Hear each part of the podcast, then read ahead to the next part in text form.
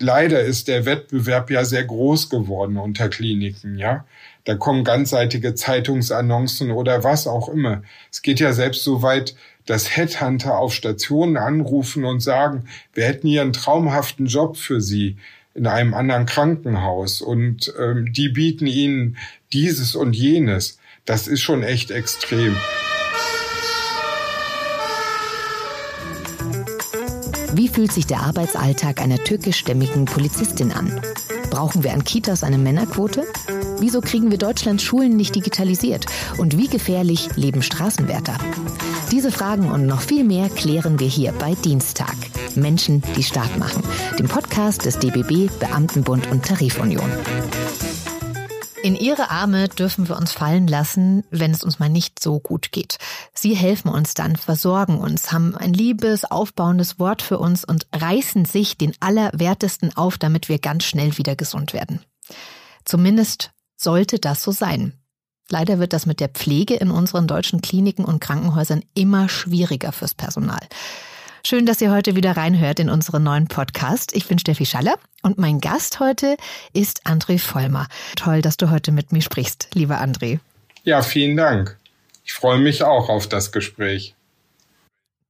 Lieber André, du bekommst auch wie alle meine vorhergehenden Gesprächspartner und Partnerinnen einen kleinen Steckbrief.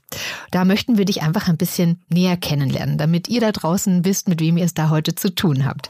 Lieber André, deswegen für dich. Dein Alter. 59 Jahre. Herkunft und Wohnort. Geboren in Essen, wohne in Felbert, zwischen Essen, Wuppertal und Düsseldorf, nicht im Ruhrgebiet im Bergischen Land. Ganz wichtig. Aktuelle Tätigkeit, deine Berufsbezeichnung? Gelernt habe ich Krankenpfleger. Ich bin auch Krankenpfleger, nur zurzeit freigestellt als Betriebsrat. Damit wir dich noch so ein bisschen besser kennenlernen, was ist deine Lieblingsmusik? Also eine spezielle Lieblingsmusik habe ich eigentlich gar nicht. Aktuelle Popmusik, ich höre total gern Radio. Immer wo es geht, selbst bei der Arbeit hier versuche ich Radio zu hören. Ich habe es auch immer in der Klinik auf Station gemacht, ähm, weil so die Mischung Nachrichten zu hören und auch Musik mal zu hören, tut einfach gut. Was ist deine beste Eigenschaft? Ruhe und Gelassenheit. Also das widerspiegeln mir auch alle immer, dass ich Ruhe ausstrahle und es sehr lange dauert, bis ich mal wirklich so aus mir herauskomme.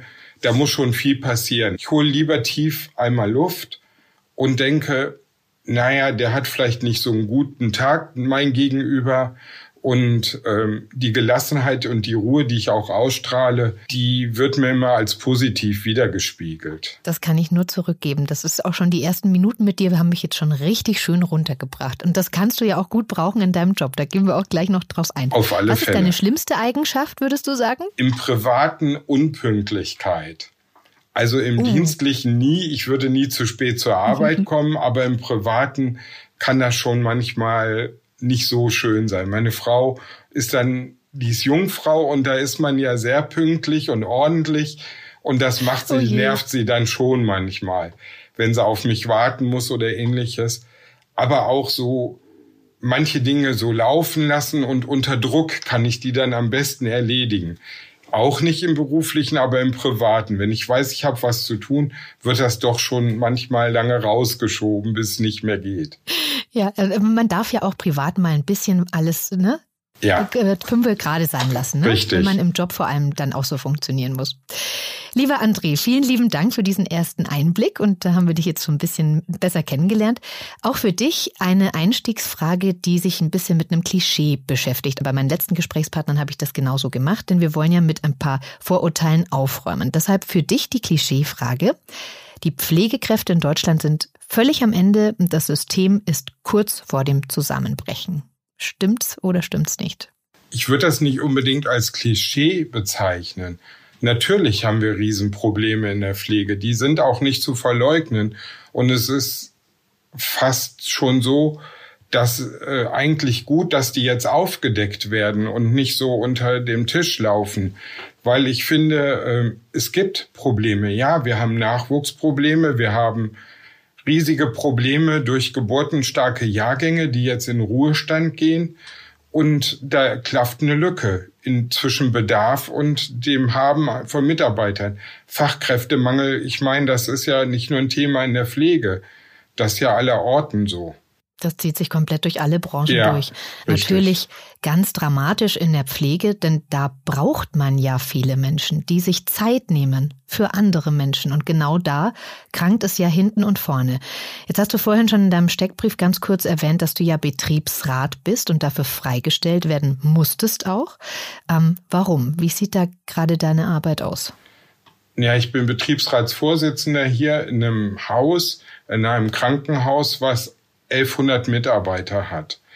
Und um all diese Sachen zu betreuen, die die Mitarbeiter angehen, für Mitarbeiter etwas zu verhandeln, das kann man nicht während der Arbeitszeit, also nicht während der Arbeit auf der Station machen. Das muss man schon ähm, da muss man Zeit für haben. Das hat der Gesetzgeber auch so vorgesehen. Da gibt es ein Betriebsverfassungsgesetz, das genau geregelt, für wie viele Mitarbeiter wie viel Freistellungen sind.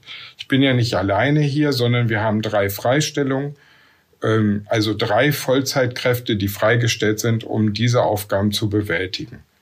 Welche Aufgaben musst du da bewältigen? Was kommt da gerade alles auf dich zu? Wir haben gerade schon angesprochen, es ist immer schwieriger geworden. Es war schon vor drei Jahren schwierig. Es wird jetzt aber seit den letzten drei Jahren durch Corona und Co. natürlich noch schwieriger. Es ist immer noch schwierig. Wie sieht das gerade aktuell aus, dein Arbeitsalltag? Was strömt da auf dich ein? Also das eine ist die Gewinnung von neuen Mitarbeitern. Der Arbeitgeber schreibt Stellen aus und sucht dann Mitarbeiter. Und häufig passiert es in letzter Zeit so, dass man keine oder nur ganz wenige Bewerbungen auf diese Stellen hat. Auf der anderen Seite habe ich aber auch das Problem oder haben wir das Problem, dass viele Mitarbeiter älter sind inzwischen und nicht mehr den Belastungen gewachsen sind. Früher gab es die Möglichkeit, sie weiter auf den Stationen zu beschäftigen. Da gab es Nischentätigkeiten, die gibt es heute nicht mehr. Jeder muss voll funktionieren. Jeder muss voll funktionieren, funktioniert aber natürlich auch gar nicht so richtig, wenn es einfach zu wenig Leute sind, die sich die Schichten irgendwie versuchen, händeringend aufzuteilen. Am besten ein, drei Schichten auf eine Person, oder? Naja, es gibt schon gesetzliche Vorgaben, Pflegeuntergrenzenverordnung, das Stichwort, wenn der Arbeitgeber nicht ausreichend Mitarbeiter für einen Bereich hat, dann wird er ja sanktioniert. Das heißt, der Staat verhängt da Strafen. Über das Strafmaß kann man natürlich äh, äh, gespaltener Meinung sein. Und ob das immer ein Vorteil ist, wenn man Arbeitgeber bestraft, ist auch die Sache. Ähm, ja, es kommt aber dadurch dazu, dass man nicht alle Bereiche öffnet, nicht alle Stationen öffnet, sondern Stationen zusammenzieht und das Angebot dadurch halt an Betten schmaler wird. Und das haben wir ja jetzt im Bereich Kinderklinik ganz oft gesehen. Das ist ja durch die Presse gegangen dass man halt gar kein Bett findet. Oder im Bereich Entbindung, wo die Refinanzierung nicht so ist, dass Entbindungsstationen reihenweise zugemacht haben und die armen Gebärenden dann erstmal gucken müssen, wo kann ich denn mein Kind entbinden. Das sind schon tatsächlich Zustände. Ich habe es jetzt natürlich im Winter auch selber als Mama ganz extrem verfolgt. Ich hatte auch ein Kind mit dem RS-Virus und Gott sei Dank aber nicht so schlimm, dass ich mit ihm ins Krankenhaus hätte fahren müssen. Ähm, und ich weiß aber von vielen Mamas um mich herum, die das tun mussten und das war einfach nur fürchterlich. Extrem lange Wartezeiten, bis man überhaupt mal äh, einen Platz hatte. Teilweise Verlegungen, teilweise mit dem Hubschrauber verlegt, wo die Mama aber dann gar nicht mitfliegen konnte und dann erst mal durch die halbe Weltgeschichte fahren musste. Das war ganz schlimm. Wie geht man da als Mitarbeiter um, als Mitarbeiter und Mitarbeiterin in der Pflege? Das sind ja die Menschen, die tatsächlich auch ihre Sorgen an dich richten, wenn du im Betriebsrat bist. Da bist du ja schon ein bisschen Seelsorger jetzt wahrscheinlich gewesen in den letzten drei Jahren und jetzt auch im vergangenen Winter speziell. Naja, also wir gucken schon oder ich gucke schon, dass die Belastung nicht zu groß wird für die Mitarbeiter. Da muss man die einfach schützen. Klar kann man sagen, wir haben jetzt den Bedarf hier 500 Betten voll zu machen und die Patienten zu betreuen. Aber wenn die Mitarbeiter nicht da sind, hilft es dem Patienten auch nicht, wenn er nicht gut betreut wird. Insofern muss man dann einfach sagen, wir müssen das Angebot an freien Betten oder an Betten, die zur Verfügung stehen, reduzieren, um die Mitarbeiter zu schützen, vor Überlastung zu schützen und aber auch aus Sicherheitsgründen, weil passieren dann Fehler, weil die Überlastung so groß ist, werden die dem Mitarbeiter ja wieder angelastet und dann ist dem Patienten auch nicht geholfen. Ja, das glaube ich. Glaubst du denn, dass du oder dass der Betriebsrat die Mitarbeiter tatsächlich gerade schützen kann? Oder ist die Situation einfach schon so verfahren, gerade dass es echt schwierig ist manchmal? Ja, das ist ein schwieriger Akt. Natürlich sehen wir beide Seiten und dann zu sagen, ja, geht das oder geht das nicht und was machen wir dann? Es kann natürlich auch passieren, es ist ja ein Akutgeschäft. Also die Patienten stehen ja nicht nur mit gewählten Operationen oder Eingriffen oder Untersuchungen hier, sondern kommen auch als Notfall. Und wenn man dann sagt, na, die Station wird jetzt nur mit 20 Betten gefahren und dann kommen fünf Notfälle, was macht man dann? Die kann man ja nicht abweisen, die kommen dann trotzdem on top. Auf der anderen Seite kommen dann keine Notfälle und man sagt, nee, also deshalb fahren wir nur mit 15 Betten, weil wir dann fünf Patienten aufnehmen könnten, ist es auch nicht ideal. Also das ist ein ganz schwieriges Spiel und ich denke, da kann man kaum jemandem gerecht werden. Ja, das glaube ich. Das klingt auch tatsächlich nach einem totalen Glücksspiel.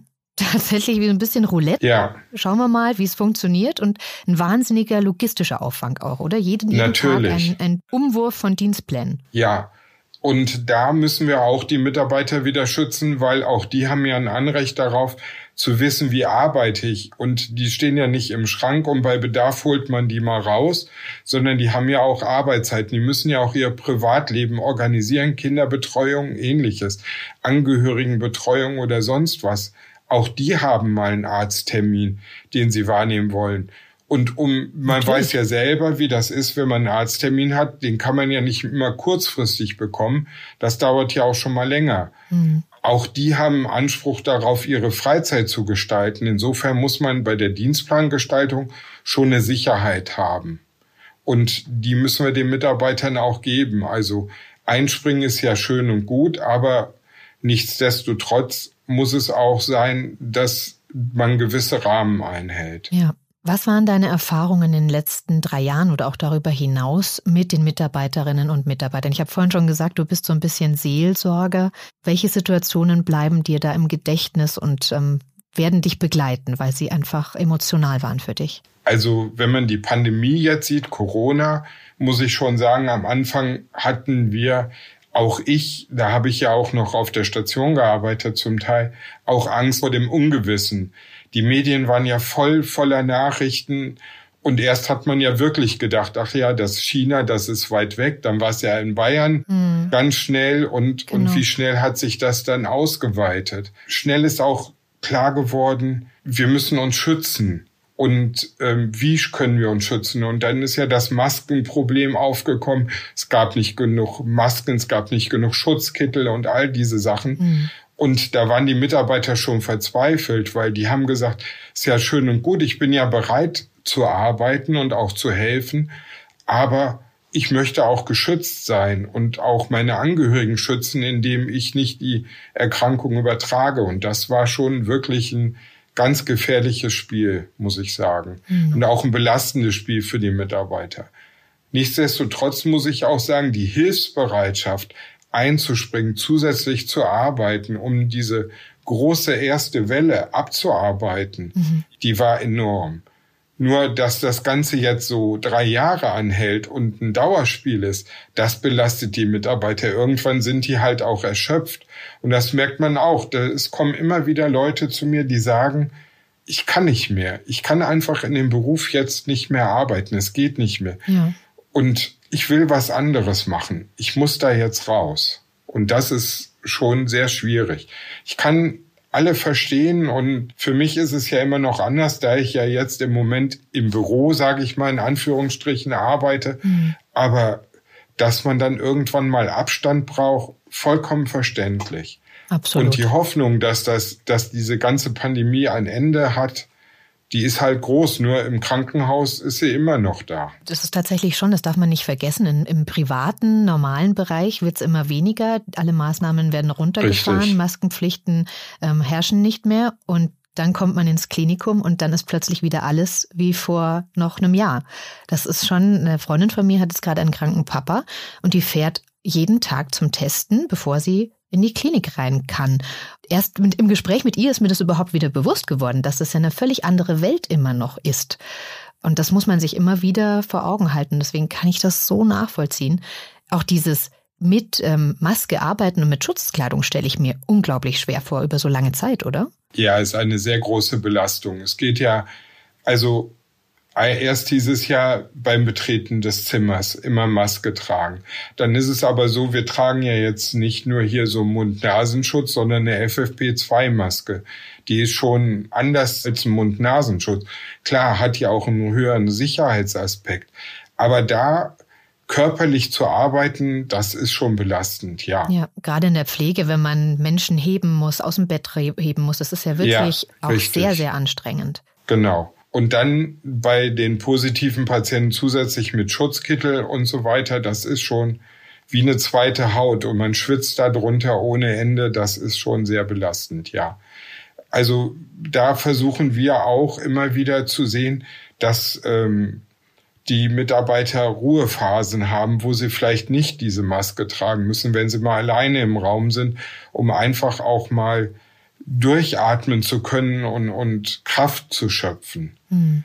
Aber auch das untereinander hat sich natürlich verändert. Es durften nicht alle in der Cafeteria zusammensitzen, wenn Frühstück, was eigentlich so üblich ist, wenn eine Station gemeinsam Frühdienst hat, dann frühstückt man zusammen. Nee, das ging auch nicht. Es musste einzeln gefrühstückt werden. Mhm. Und das macht die Kommunikation untereinander oder das Gespräch untereinander auch sehr viel schwieriger. Mhm. Das ja. glaube ich auch, dass das belastend ist, weil man da ja sicherlich auch mal ausspricht, ne? dass da vielleicht schon die erste ähm, psychologische Therapie da funktioniert, wenn man mit den Kollegen einfach mal ein Thema bequatschen kann und dann ist es vielleicht ja, nicht mehr so dramatisch. Genau, weil man kann ja immer nicht, also man kann ja nicht seine ganze Belastung, die man hier hat, mit nach Hause nehmen. Das soll man ja auch nicht. Ja. Man muss ja auch abschalten können.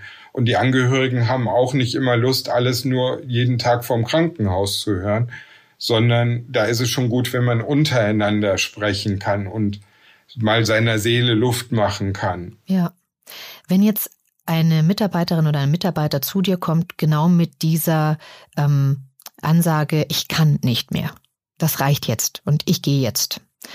Dann versuchst du natürlich wahrscheinlich als Betriebsrat, ähm, diesen Mitarbeiter doch irgendwie zu halten. Wie macht man dann das? Nein, erstmal zuhören. Mhm. In einem ruhigen Raum mit Zeit. Jetzt sprich dich erstmal aus. Was kannst du denn nicht mehr? Ist es die Arbeit allgemein? Ist es die Belastung im Moment? Können wir irgendwas machen? Kannst du irgendwas Hast du irgendeine Vorstellung oder eine Idee, was du vielleicht anderes im Krankenhaus machen könntest?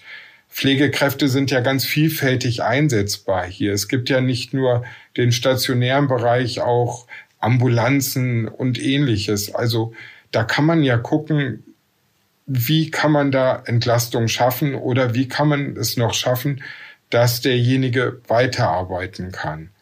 Und da ist man immer beratend dabei, immer. Mhm. Und also am besten ist immer, wenn die Vorschläge von den Mitarbeitern selber kommen, wenn sie selber eine Idee haben und dass man die dann mit dem Arbeitgeber bespricht und sagt so, ich habe hier jemanden, bevor wir den ganz verlieren, der hat, hätte den und den Vorschlag. Können wir das irgendwie umsetzen? Mhm. Ich stelle mir das sehr schön vor, mit dir darüber zu sprechen, weil du so ein sympathischer Mensch bist. Ich glaube, da kannst du den einen oder anderen vielleicht auch wirklich noch auffangen. Danke. Ähm, ist das denn auch ein Job, wo du sagst, das macht mir unglaublich Spaß? Ja, wenn es erfolgreich ist und wenn ich wirklich jemanden davon abbringen kann, zu sagen, ich gehe jetzt hierhin Mhm. Das ist ja auch eine Illusion zu denken, dass es in einem anderen Krankenhaus anders ist. Also leider ist der Wettbewerb ja sehr groß geworden unter Kliniken, ja. Da kommen ganzseitige Zeitungsannoncen oder was auch immer. Es geht ja selbst so weit, dass Headhunter auf Stationen anrufen und sagen, wir hätten hier einen traumhaften Job für Sie in einem anderen Krankenhaus und ähm, die bieten Ach, Ihnen dieses und jenes. Das ist schon echt extrem.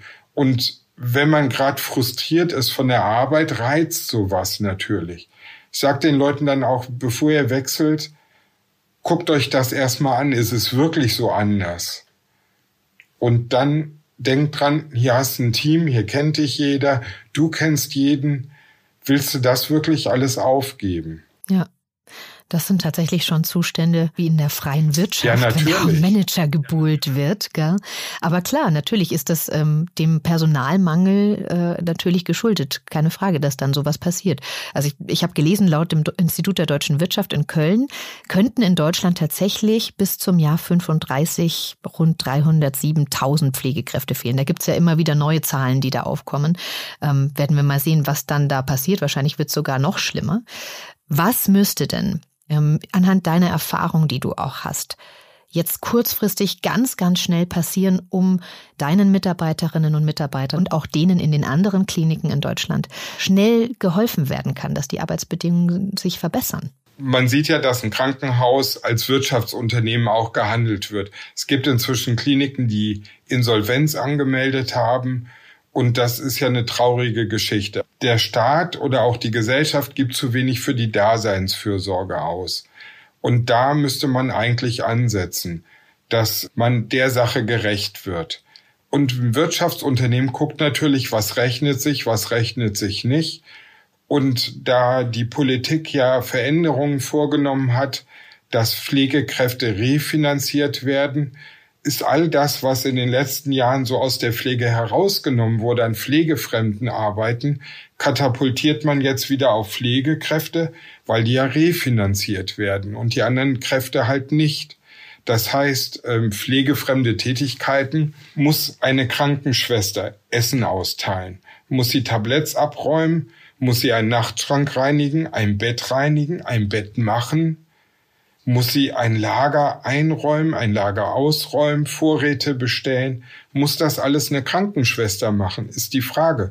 Natürlich kann das mhm. eine Krankenschwester machen, wenn, wenn genügend Leute da sind. Aber wenn nicht genügend Leute da sind, dann brauche ich unterstützendes Hilfspersonal. Und da müsste eigentlich angesetzt werden. Da das den Kliniken aber nicht refinanziert wird, sagt man, naja, die Krankenschwester wird bezahlt, also kann die auch all die Sachen machen. Was aber unglaublich auffällt. Unglaublich auffällt und immer eine Arbeit on top ist. Mhm. Natürlich. Na klar.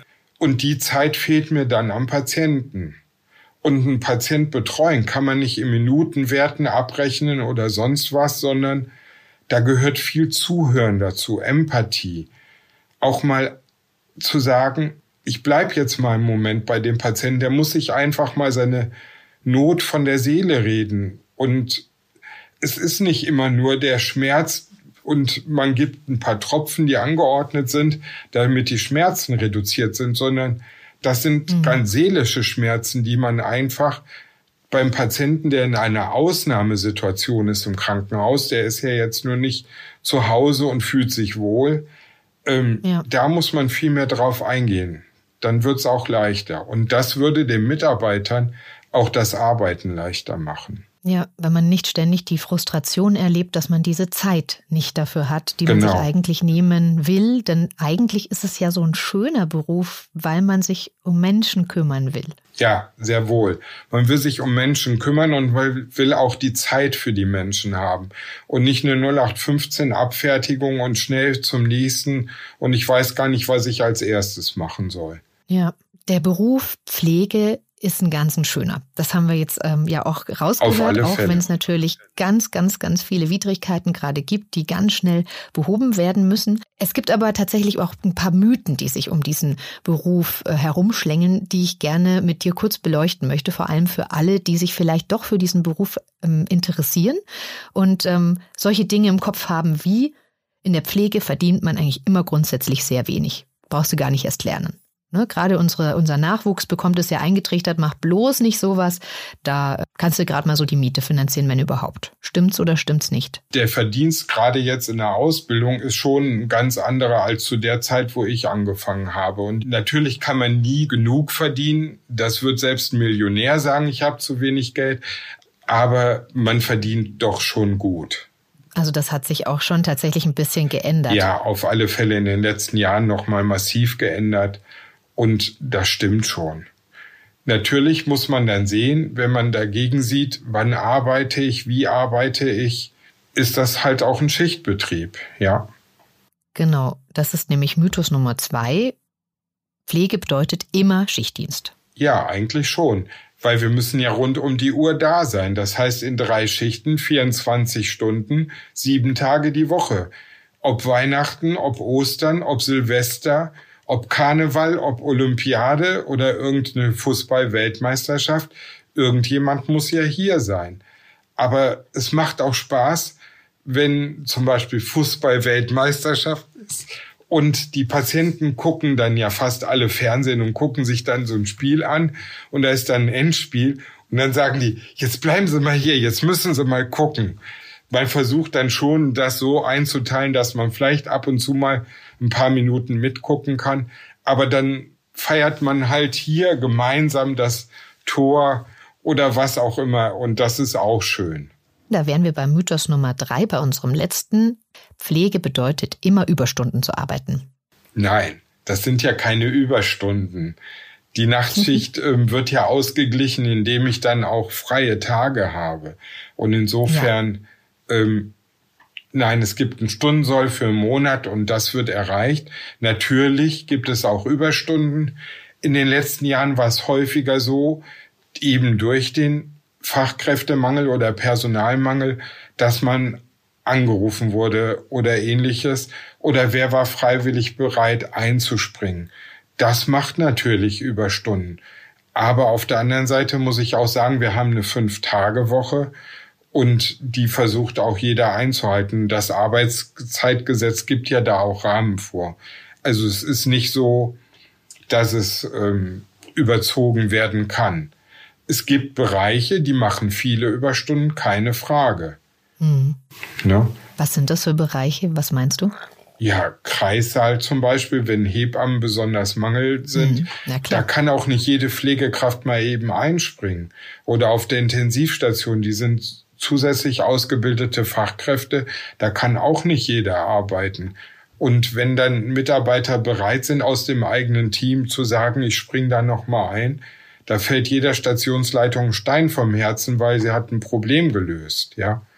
Klar, und das darf natürlich auch ein, zwei, fünf bis sieben Mal sein, aber halt jetzt keine drei Jahre am Stück. Ne? Das wäre Richtig. wünschenswert und dann ist es natürlich auch okay, wenn man das als Berufung sieht, diesen Beruf, dann macht man es ja auch wahrscheinlich ganz gerne, dass man auch alle unterstützt. Ne? Und da würde ich mir einfach wünschen, dass gerade solche Menschen, die so brennen für diesen Beruf, in Zukunft einfach besser unterstützt werden. Das wäre wichtig, ja. Auf alle Fälle. Lieber André, meine letzte Frage an dich. Wenn unseren Podcast jetzt jemand hört, ähm, ihr da draußen, die ihr vielleicht tatsächlich überlegt, hm, wäre vielleicht Pflegekraft doch tatsächlich eine Option für mich, was möchtest du denen denn mitgeben? Den Mut oder die Freude an dem Beruf sich niemals nehmen lassen. Die Dankbarkeit der Patienten ist immer da. Guckt euch aber bitte keine Fernsehsendung dazu an und, und meint, es läuft so wie in der Fernsehsendung und ich laufe nur hinter dem Doktor her und, und begleite den den ganzen Tag. Nein, Pflege ist ein ganz eigenständiger Beruf und wenn ich noch nie einen Einblick in ein Krankenhaus hat, ruft eure Klinik an, sagt, ich möchte mal einen Tag über die Schulter schauen, ich interessiere mich dem Beruf und ich glaube nicht, dass es irgendeine Klinik gibt, die sagt, nein, das geht bei uns nicht. Und wenn dann doch, dann kommt nach Felbert, wir machen es möglich. Oh, das ist sehr schön.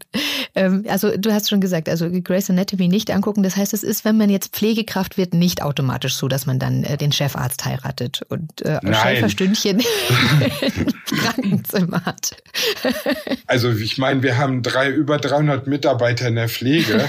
Aber ich glaube, wir haben 14 Chefärzte, die zum Teil verheiratet sind. Ansonsten ähm, so oft heiraten können die dann auch nicht.